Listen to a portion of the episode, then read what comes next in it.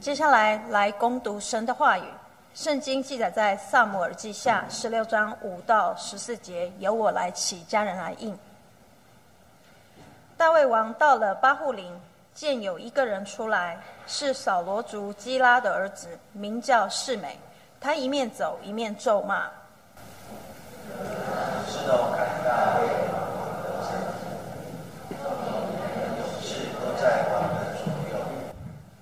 世美咒骂说：“你这流人血的坏人啊，去吧，去吧！你流扫罗全家血，接续他做王。耶和华把这罪归在你身上，将这国交给你儿子押上。现在你自取其祸，因为你是流人血的人。”希鲁雅的儿子亚比筛对王说：“这死狗岂可咒骂我主我王呢？”求你容我过去，割下他的头来。王说：“希路亚的儿子，我与你们有何干涉？”他咒骂是因为耶和华吩咐他说：“你要咒骂大卫。”如此，谁敢说你为什么这样想？大卫又对亚比筛和众臣臣仆说：“我亲生的儿子尚且寻索我的性命，何况这便雅饼人呢？”由呃亚敏人呢，由他咒骂吧，因为这是耶和华吩咐他的。我这耶和华见你遭难，为我今日被这人咒骂，就是我。于是大卫和随跟随他的人往前行走，世美在大卫对面山坡，一面行走，一面咒骂，又拿石头砍他，拿土扬他。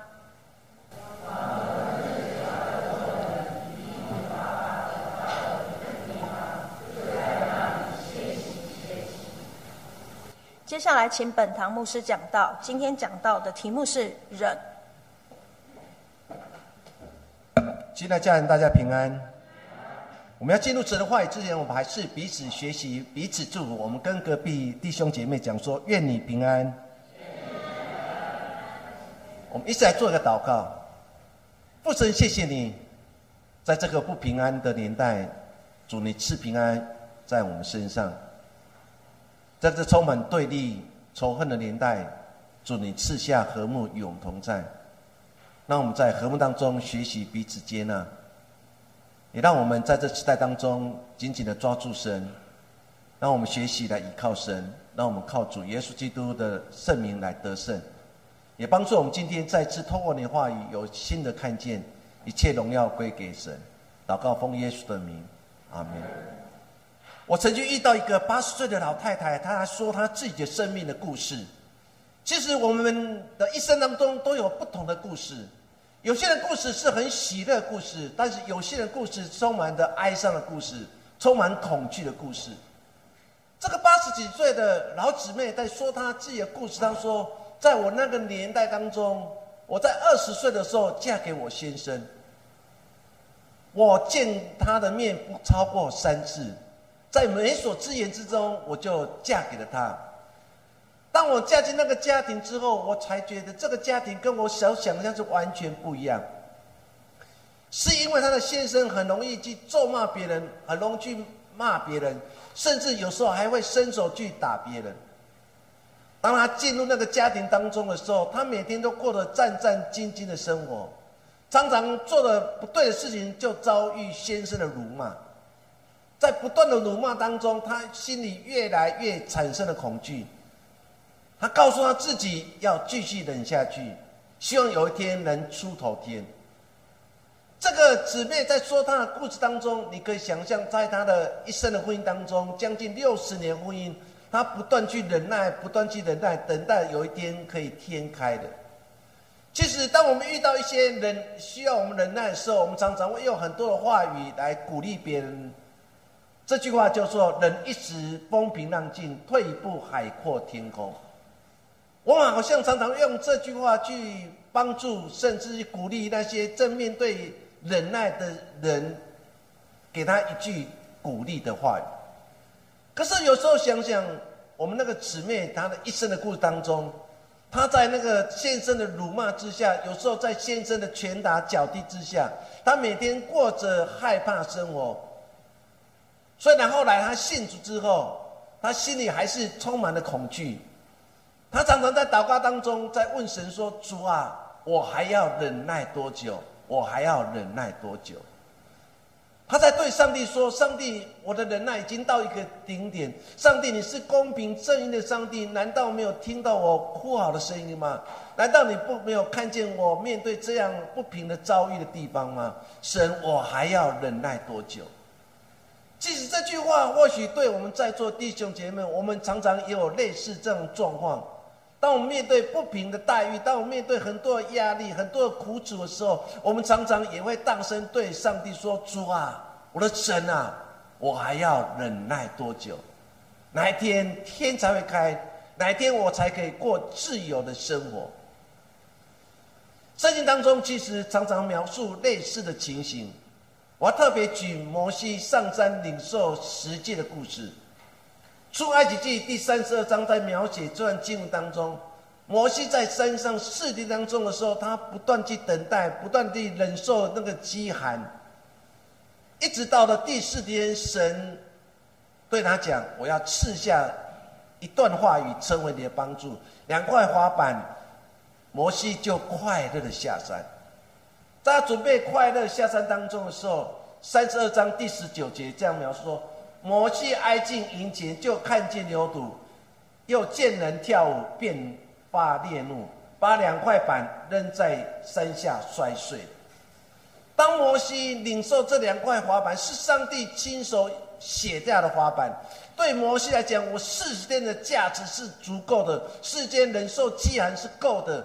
所以，当他快乐的领拿着两块石板下山的时候，他一个心思意念就是：我要跟我的百姓说，这是耶和华亲手所写的，这是神的律例典章，我们要快乐的领受。当摩西两拿了这两块滑板，快乐的下山，他快要都要到山下的时候，他竟然看见一件事，让他的心都碎了，就是以色列百姓竟然造了一只金牛。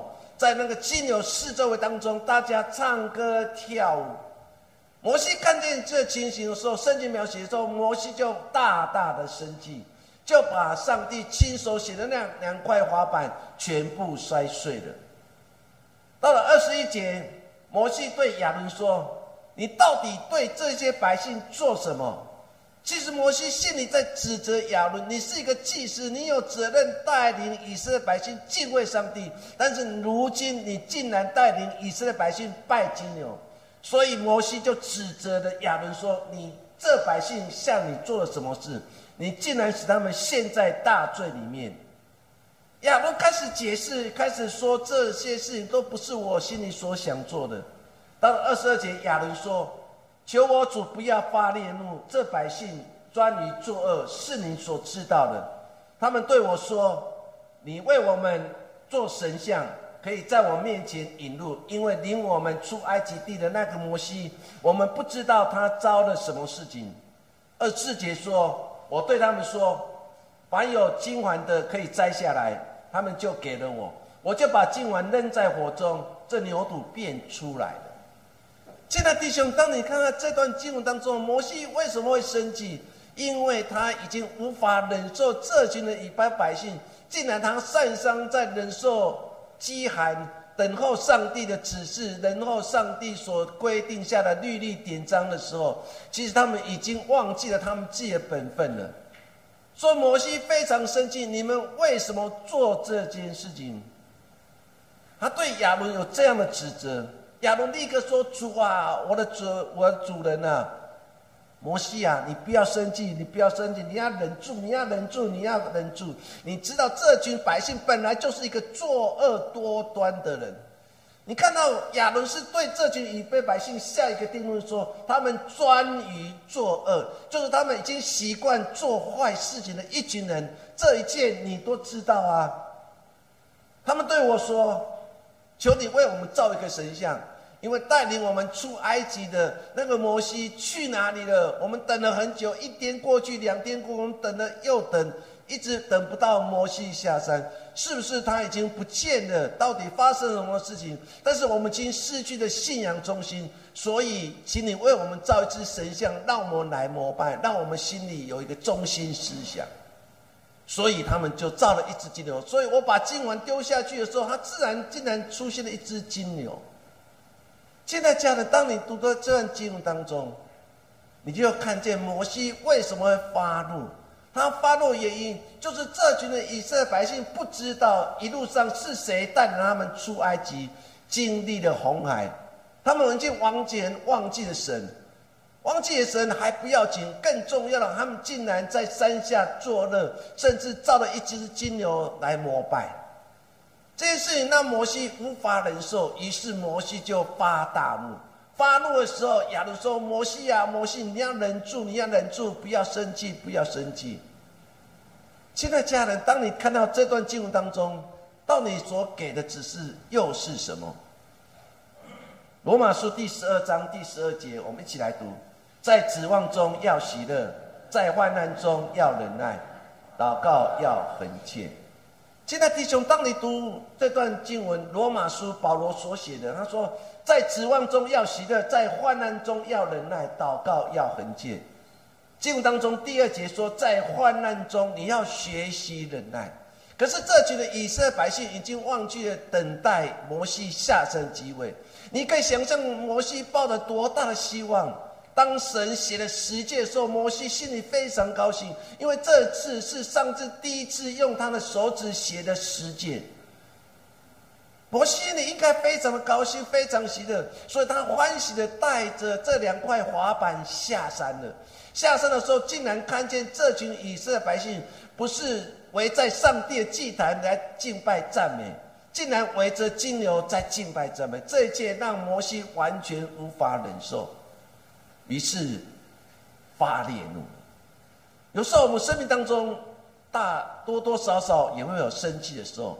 我们人生的经验当中，我们常常会遇到一些让我们很生气的事件。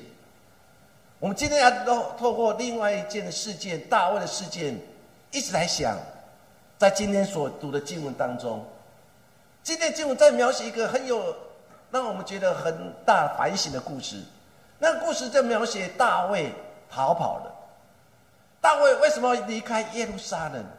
是因为他的儿子押沙龙叛变。大卫不愿意去面对父子相残的故事，于是大卫选择离开耶路撒冷，离开了首都，然后逃难。在逃难过程当中，有一天来到一个世民所居住的地方。世美一看见大卫过去所有的愤怒一起冲出来，于是咒骂他，甚至拿石头丢向大卫，甚至对大卫说了很多咒诅话。他对大卫说：“你流扫罗全家血，接续他做王，耶和华把这罪归在你身上。”你可以想象一个逃难的大卫王，曾经不可一世的大卫王。曾经被人喊说扫罗杀死千千，大卫杀死万万的。这时候的大卫竟然离开了耶路撒冷，在逃跑当中遇到世美，世美竟然用这样话语来耻笑他，来侮辱他，甚至用石头丢他，甚至用土去拨他，来唱衰大卫的一生。曾经一个高高在上的大卫，他如何面对这突然发生的事情？大卫没有心存愤怒的心，甚至命令部下说：“来，立刻把这个人给杀了吧。”大卫并没有这样做这样的事情，反而他学习忍耐。神通过这件事情当中，再次的教导大卫一个很重要信仰功课，就是忍、忍耐，用忍耐来化解一切的争端。所以，今天我们通过这段经文当中，一直在想两件事情。第一件事情，忍耐是为了爱，忍耐是因为爱。十六章的第五节到第八节，我们再一次来读。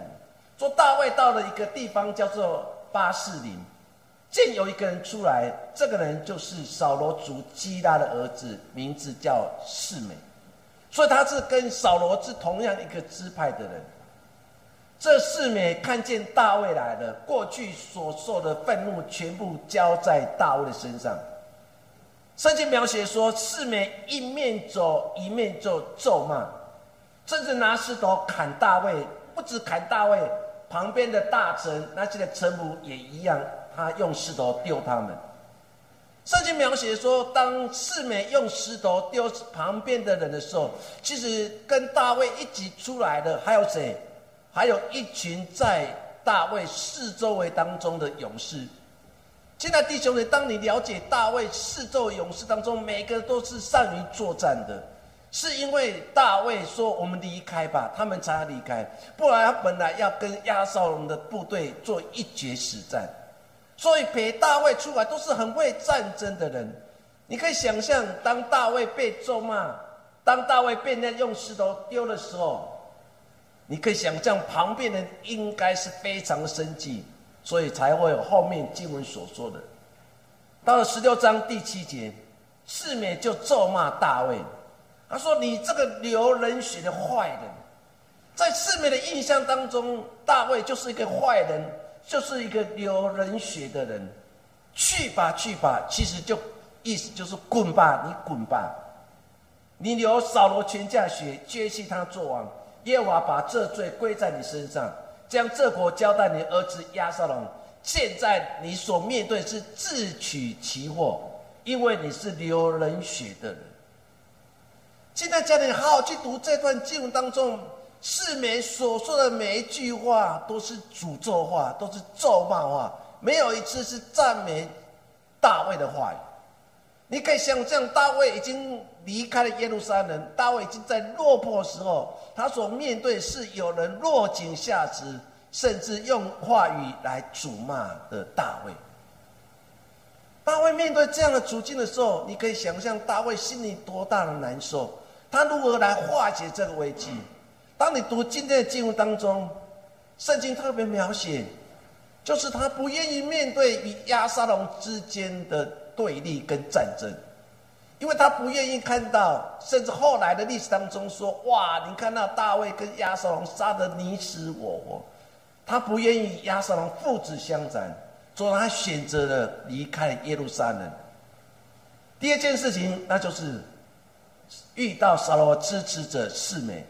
这四美就一路上咒骂，又用用石头丢大卫，看他跟随者。不仅如此，还用言语来霸凌大卫。刚才所读的经文当中，有时候好像在我们四周围当中，我们是不是也会面对如此的情境？有些人会在职场上用言语来霸凌你，有些人可能用话语来欺负你，有些人跟用实际行动来陷害你。我们所处的环境或许不也是如此吗？大卫离开了耶路撒冷，他所面对的不是说：“来，大卫，你离开了耶路撒冷，我们看见你就是仁慈的君王，来来我家住吧。”没有，是有人抓住这个机会，然后辱骂他，用石头丢大卫，甚至还咒骂他说：“你是流人血的，今天你儿子会篡位，是你应得的，活该。”因为你流了扫罗了扫罗王的血，现在弟兄姐妹，大卫为什么没有立刻报复？大卫面对这样的诅咒，或是对他话语的欺负的时候，大卫如何做？有时候想想，我们每个人若面对别人的谩骂，我们会如何做呢？旁边的跟随者。怎么说？大卫，让我们过去吧，立刻把市民的头给砍下来吧。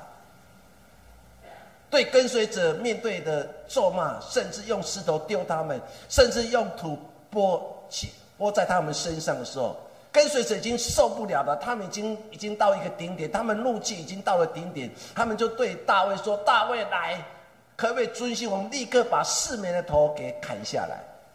跟随者面对那个辱骂的时候，他们就说杀杀他的头。可是对大卫来讲，没有，他选择是忍耐，因为他知道神通过这件事情再次的教导他学习忍耐的功课。忍在吃海的意思叫做在受苦的情况之下勇敢的忍受，或是在不利的情况之下维持冷静的情绪。若你透过吃海这段经文当中，你就可以知道，大卫面对别人的咒骂，大卫面对大家四美用石头一次又一次丢在他的身上，甚至用土拨在他的身上的时候，大卫在这时代当中，他在受苦的时候，他勇敢忍受，甚至在不利的情况之下，他还是保持冷静。因为大卫深深知道一件事情，那就是仇恨若没有化解，会像一条无形的绳索把他捆住，他就无法挣脱了。他可以命令部下说：“把这个辱骂我，甚至用石头丢我、用土拨我的人，立刻砍砍死、杀死。”可是他可能会引起更多的愤怒，甚至引起更多人对他的仇恨的心。大卫在这时代当中，他选择了忍耐，他选择用忍耐来面对这样的诅咒。为什么大卫选择忍耐？因为心中有爱，他知道神透过每件事情当中带让他学习一件事情，那就是爱。亲爱弟兄姐妹，忍耐绝对不是一个弱者的表现。我们会学习忍，是因为我们知道。因为爱，大卫学习忍，不是因为他害怕、他恐惧，而是他知道仇恨越多，可能会带来更多的对立。我们昨天看到一个国际新闻，以色列跟巴勒斯坦人又战争了，很多的死伤出现，那个无法化解的仇恨跟对立，当大家无法忍受。当大家觉得我是被欺负一群的时候，等待时机到时候，成为彼此伤害。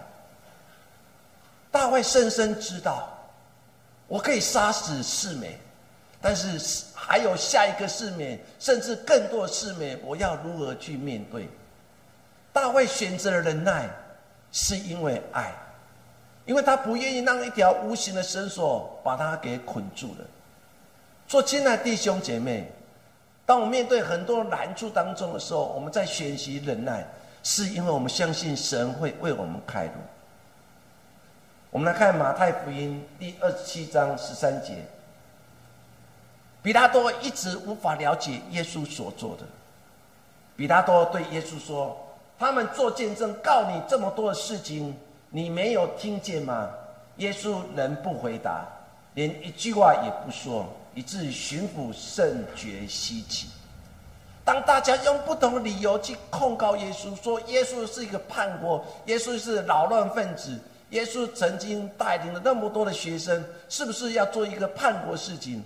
大家用不同理由在陷害耶稣的时候，耶稣面对比拉多，面对众人对他的指控的时候，比拉多一直不了解，因为一群人是用很多理由，很多理由不断的用。各种理由控诉耶稣，但在一旁被控诉耶稣，竟然一句话都不说。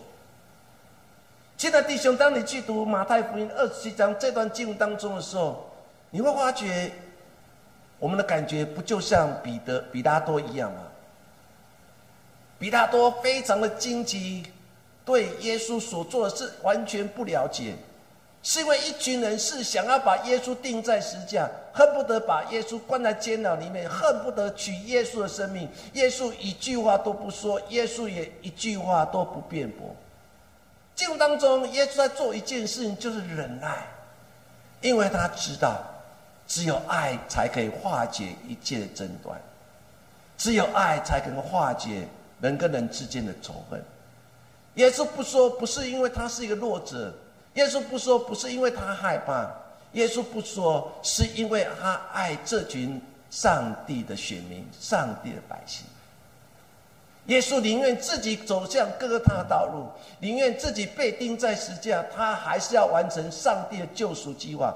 他还是要跟大家讲说：神爱世上的每一个人。耶稣的忍耐是为了爱。亲爱弟兄姐妹，求神帮助我们。在面对很多的苦楚当中，我们在学习忍耐或是忍的过程当中，不是我们是一个弱者，而是在学习一件事情，让人从我们身上看见了什么是爱。雅各书第五章第十一节说：“那先前忍耐的人，我们称他们是有福的。他们听见过约伯的忍耐，也知道主给他的结局。明显主是满心怜悯，大有慈悲。耶稣的弟弟雅各在这地方说的很清楚：，那先前忍耐、不断的忍耐的时候，他们才是真正有福的人。你们曾经听过约伯忍耐吗？约伯面对那么多的朋友，三个朋友不断对他指控，对约伯说：“你就是得罪上帝，说你今天家破人亡，不止家破人亡，你身上还生了一场大病，因为你的罪恶太大了。”约伯在面对朋友对他一次又一次的指控，而是不是一一回，而是总共三回不断的对约伯提出指控。约伯在面对别人对他指控的话语当中，约伯总是默默的忍耐，他不断的诉说他自己生命的故事，他从来没有轻看那些穷孤儿寡妇，他也常常接纳那外那个出外的人，他常说明他自己的信仰是讲我没有做这样的事情，为什么你们总是用这样的话语来指控？约伯在面对他的朋友当中，只能不断诉说。所以，来到圣经最后面约伯记到三十八章以后，约伯已经完全受不了他朋友的指控，这时候上帝才出来再次对约伯说话。耶稣的弟弟看约伯故事当中说：“你们见过约伯忍耐吗？你看他忍耐到最后结局，上帝赐给他是超乎他所求所想的。”亲爱弟兄姐妹，求神帮助我们在每次遇到一些苦难。面对一些批评，我们这有时候被诅咒或被乱骂的时候，我们要学习忍耐。忍耐不是我们是一个弱者，而是在忍耐当中，因为是爱，如同约伯，如同耶稣。第二件事情跟大家一起分享的，忍耐就是为了要赦免。我们继续来看十六章的第九节，一直到十二节，说齐路亚儿子。在旁边侍候大卫的亚比塞就对大卫说：“这个死狗岂可咒骂我主我王？”他在大卫旁边说：“大卫，你为什么不说不说一句话？他这样咒骂你，甚至用石头丢你，不止丢你，也丢我们。为什么总是闭口不说？求你容我过去，割下他的头来。”大卫怎么说？大卫说：“希路亚的儿子。”我与你有什么关涉呢？他意思说这件事与你无关。他咒骂是因为耶和华吩咐他说：“你要咒骂大卫。”如此，谁敢说你为什么这样行呢？到十一节，大卫又对亚比塞跟众臣仆说：“我亲生的儿子上去寻索我的性命，何况这便雅悯人呢？由他咒骂吧，因为这是耶娃吩咐他的。”或者耶娃见我遭难，为我今日为这人咒骂，就施恩于我。你看到大卫面对世面对他咒骂的话语，而且咒骂的非常严重，还用石头甚至土去拨他。大卫面对这样的情形，旁边的那些的左右护法甚至将军已经完全受不了了。圣经描写亚比才就跳出来说：“王啊，让我过去吧。”我手上的刀很利，我立刻砍下他的头。你是个王，心里想说：这个忠心的亚比塞，你不愧是我最忠心的仆人。没有大卫，并没有这样做，说立刻下令砍的四美。他反而对亚比塞说：这件事情与你无关，这件事情是耶和华透过四美来提醒我。甚至大卫他自己。认罪悔改，他说：“我的亲生儿子亚瑟郎就这样要我的性命，何况这个变雅悯人呢？由他咒骂嘛，他喜欢骂就只他骂，他喜欢丢就喜欢丢，他喜欢用土来耻笑我，就碎念他吧。最后他怎么说？他说：或许神透过这样咒骂的时候，最后施恩给我，让我成为有福的人。你可以看看从头到尾当中。”我们看见大卫都没有说出一句咒诅的话，甚至他的心里生气的话语。大卫面对世面一次又一次的攻击，甚至面面对部下说：“来，让我们有机会把他给砍了。”他都没有答应的时候，你可以想象大卫为什么会如此做，是因为他要懂得去赦免这个曾经害他的人。所以忍耐是为了什么？忍耐就是为了赦免。大卫看见他自己软弱，看见自己不足的地方。我今天就做的不好，所有儿子才要取我的性命。我已经落入到这样的状况当中，所以神透过世美来辱骂我，就是要让我懂得去反省，到底我哪边做错了，我哪边得罪神了。他反而用这样的角度来看他自己。或许经历这一切的时候，反而神会施恩于我，不是吗？有时候想想，大卫他并没有因为世面的言语的攻击或羞辱而产生攻击，他反而学习赦免，避免了一场的冲突。大卫把他眼前所有的羞辱带到上帝面前，他不期待别人的尊荣跟理解，他选择相信神的带领。整件事情当中，或许重新去想大卫的一生当中，给我们很大的反省。他曾经软弱过，他曾经跌倒过，啊，曾经也懂得赦免，他曾经也得到神的恩典。大卫一生当中起起伏伏，有软弱过，有刚强过，有跌倒过，有爬起来过。大卫在面对每一次的冲击，他总是紧紧的抓住神。尤其面对今天经当中所说的世面的时候，他没有用仇恨的心来对待世面，他反而用世面所口里所说的每一句话当中来提醒自己：我儿子这样对待我，何况这个变压米人？我儿子又想要取我的性命，何况别人呢？大卫在学习忍耐过程当中，他还学习一件事情，就是赦免。旧约圣新约圣经说，赦免越多，爱就越多。他没有取世免的性命，他反而透过世免所说每一句话来提醒自己。或许经过这次苦难之后，或许神会施恩于我。或许神让我们经历了苦难，神让我们经历很多的咒骂，甚至还面对别人对我们的攻击。当我们走过的时候，或许就是神赐福于你的时候。诗篇三十九篇第七节，我们一起来读：主啊，如今我等什么呢？我的指望在乎你。诗人走过之后，他在走的过程当中，他一直不了解为什么在我最需要神的时候，神没有看见；当我被人家辱骂的时候，神为什么没有听见？神在我面对不公平的待遇的时候，神你为什么总是不出声？世人他走过之后，他知道一件事情。他说：“主啊，如今我在等什么？”他知道说：“我在等上帝的拯救，因为我一生的指望都在。”所以他把别人的愤怒当作愤怒，因为他所有希望都在耶稣基督的身上。做亲爱弟兄姐妹，大卫面对世面的事件，他没有选择对抗，他选择了原谅。耶稣为你我的罪被钉在十字架，在比拉多的面前受审的时候，底下有多少犹太人说钉他十字架，钉他十字架？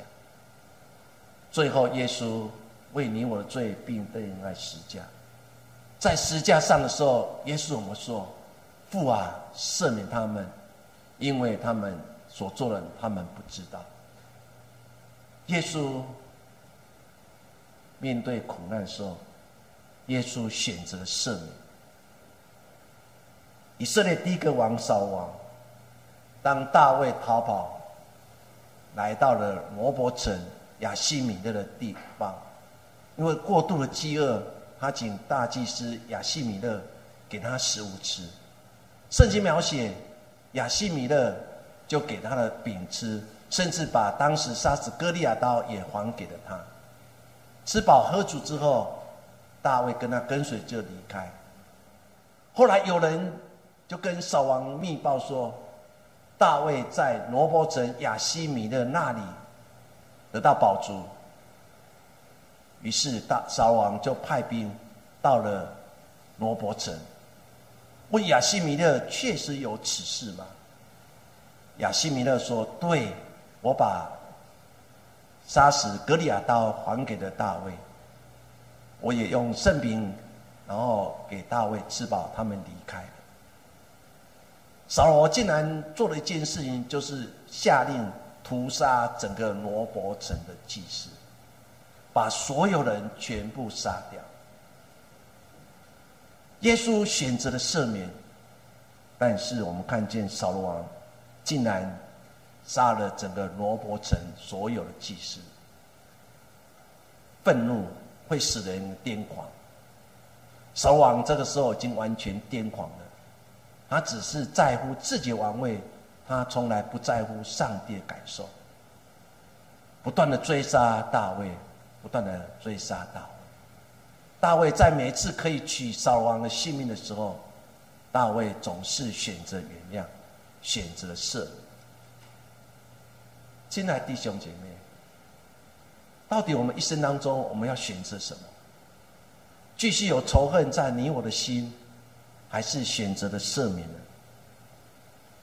有两个修道士因为宗教破坏被关进在监牢里面，多年之后，这两个宣教士修道士离开了监狱。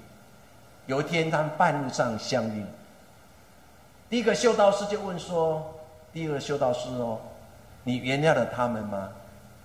第二个修道士回答说：“我绝对不会原谅他们休想，因为在我闭关的时候，他们如此的用恶劣手段来伤害我，我不可能原谅他们。”第一个宣教修道士就对第二个修道士说：“看来你还没有真正的出监牢。”很短的一段话。却让我们很深的反省。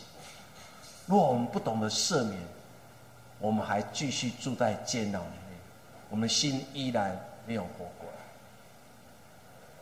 或许我们每个人生命当中，都会遇到一些我们无法原谅的人。那些无法原谅的人，就像一个无无形的枷锁，把我们紧紧捆绑住了。我们无法挣脱，我们过着让我们觉得很痛苦的日子。当你选择了赦免的时候，那个无形的枷锁才会解开。当我们选择赦免之后，我们才有办法在主里面才会得到真正的自由。原谅不是为了别人，而是让自己从从痛苦当中完全得释放。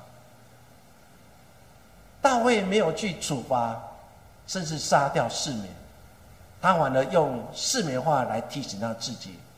他这样自己勉励说：“或许经历这一切的时候，我从这件事情当中得到上帝恩典、上帝的赐福。”路加福音二三章三四节，耶稣在十架所说的：“父啊，赦免他们，因为他们所做的，他们不晓得。”人生当中多多少少都会面对很多的伤害。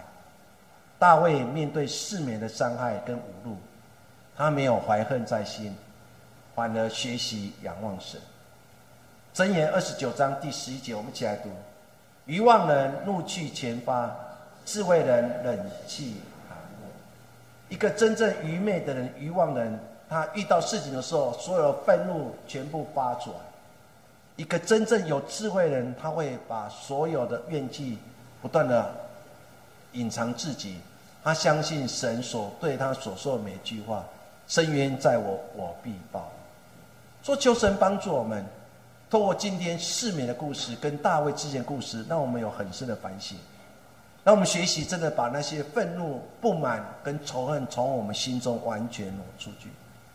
最后，啊，用彼得前书第二章一到三节，我们一起学习，我们一起来读：你们既除去一切的恶毒、诡诈，并假善、嫉妒和一切毁谤的话。就要爱慕那纯净的奶，才真的婴孩像爱奶一样，叫你们因此渐长，以致得救。你们若尝过主恩的滋味，就必如此。把所有的恶毒、诡诈、跟假善、嫉妒、毁谤，一切伤害，甚至用言语来刺伤我们，完全都忘记。靠着神，我们才能在这个生命当中而成长，我们才能尝到主恩的滋味。愿神所赐的平安永同在。我们来做个祷告。亲爱父神，这时候我们要学习安静的时刻，是因为我们生命当中也会遇到很多的伤害。我们生命当中会遇到很多别人用话语来刺激我们，来侮辱我们，来糟蹋我们。有时候我们生命当中很多的愤怒，我们不断的问上帝说：“神啊，为什么你总是默默而不说话？”我们常常面对这样的恐惧当中，我们不断的对神说：“神啊，你的公义何时展现？”主，难道我们一生当中永远活在一个忍耐当中吗？但是我们知道，神，你透过今天的经文当中、今天的故事当中、今天的记载当中，再次提醒我们：我们或许不像大卫一样，面对世面一次一次的攻击，甚至用食物上的攻击。大卫选择这个辱骂他，甚至攻击他的人，他们用仇恨去对待。他完了学习赦免，他的赦免当中充满了爱。父神，我们来到面前，我们再次安静我们自己，让我们有短暂时间来反省自己。若在过去生命当中，有一个人曾经用他的话语伤害我、刺激我，甚至每一句话就像一根刺扎在我心上。我无法忘记他对我的耻辱。难道我们一生当中要让这些耻辱继续在我们心吗？我们要学习把这根刺拔掉，靠着耶稣基督的恩典，让我们成为一个新造的人。耶稣帮助我们所有弟兄姐妹成为一个新造人，在耶稣基督里面。耶稣，谢谢你，我们将祷告奉耶稣的名。好，我们一起起立来唱这首诗歌。